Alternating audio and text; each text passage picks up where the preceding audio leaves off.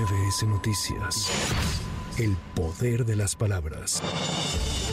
Por tercera ocasión, un tribunal colegiado ordenó la liberación del fiscal de Morelos, Uriel Carmona, al dejar sin efecto la prisión preventiva que se le impuso por el delito de feminicidio en su calidad de auxiliador relacionado con el caso de Ariadna Fernanda. El magistrado Miguel Enrique Sánchez Frías explicó que Carmona Gándara aún cuenta con fuero, motivo por el cual no puede ser sometido ni privado de su libertad. Una vez liberado, Uriel Carmona contará con 24 horas para comparecer ante el juez de control y entregar ante la juez de amparo su pasaporte y no podrá abandonar el territorio territorio nacional. Es la voz del magistrado Sánchez Frías. Hasta este momento se está en posibilidad de establecer que la hora que quejoso sí cuenta con un fuero y este fuero implica que no puede ser sometido a su libertad sino hasta que se haga un procedimiento para efectos de que debe tener este fuero. Con motivo del mes patrio, la Secretaría de Gobernación recordó que la manufactura, diseño y uso de los símbolos patrios no puede alterarse, modificarse o hacerse de manera indiscriminada, por legítimo que sea el mensaje que desee darse a la sociedad, pues esto podría derivar en una pena de tres días a un año de prisión y multa de hasta 25 mil pesos. El Tribunal del Poder Judicial de la Federación confirmó la multa impuesta a Adán Augusto López Hernández por un monto de 10.374 pesos por el incumplimiento reiterado de medidas cautelares durante el proceso de selección del candidato presidencial de Morena. Por su parte, el PRD impugnó el acuerdo al argumentar que la multa no fue proporcional y que también debió imponerse a Morena.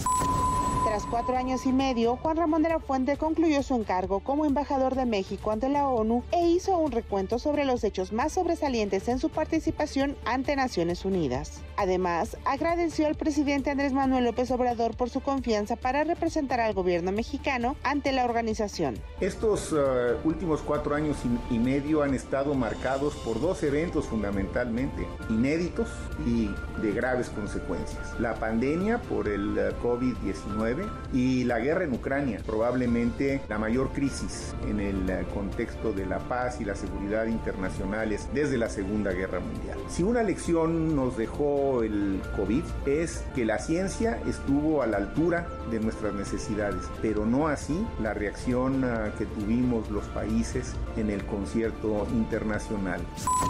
El Instituto Nacional de Acceso a la Información ordenó a COFEPRIS dar a conocer el registro sanitario en el que consta que la copa menstrual cumple cabalmente con las pruebas de citotoxicidad. La comisionada Josefina Román expuso que COFEPRIS negó la información entregando datos que no corresponden a lo solicitado por un ciudadano. De igual forma, advirtió que un tema tan natural como la menstruación continúa en pleno siglo XXI siendo un tema tabú y en consecuencia no se debate en el espacio público. Es la voz de la comisionada Josefina Román es muy preocupante que un tema tan natural como la menstruación continúe en el pleno siglo, XXI siendo un tema tabú y en consecuencia no se debata en el espacio público. Por ello, es necesario avanzar hacia políticas públicas que garanticen un acceso equitativo a la gestión menstrual para todas las niñas, adolescentes, mujeres y personas que menstruan y que promuevan la sostenibilidad ambiental, ya que si bien es cierto, los productos menstruales son indispensables y su acceso debe ser universal, no menos cierto es que muchos de ellos son desechables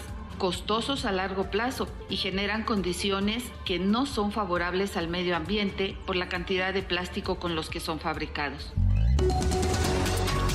La tarde de este jueves, Delfina Gómez Álvarez tomará protesta como gobernadora constitucional del Estado de México, evento al que la acompañará el presidente de la República, Andrés Manuel López Obrador, tanto en el recinto de la Cámara de Diputados como en su primer mensaje en el Teatro Morelos de Toluca. También se espera que asistan al acto el gobernador saliente, el priista Alfredo del Mazo Maza, gobernadores de otras entidades, principalmente los emanados de la Cuarta Transformación, senadores, diputados federales, empresarios y posibles posiblemente la coordinadora de defensa de la Cuarta Transformación, Claudia Sheinbaum Pardo.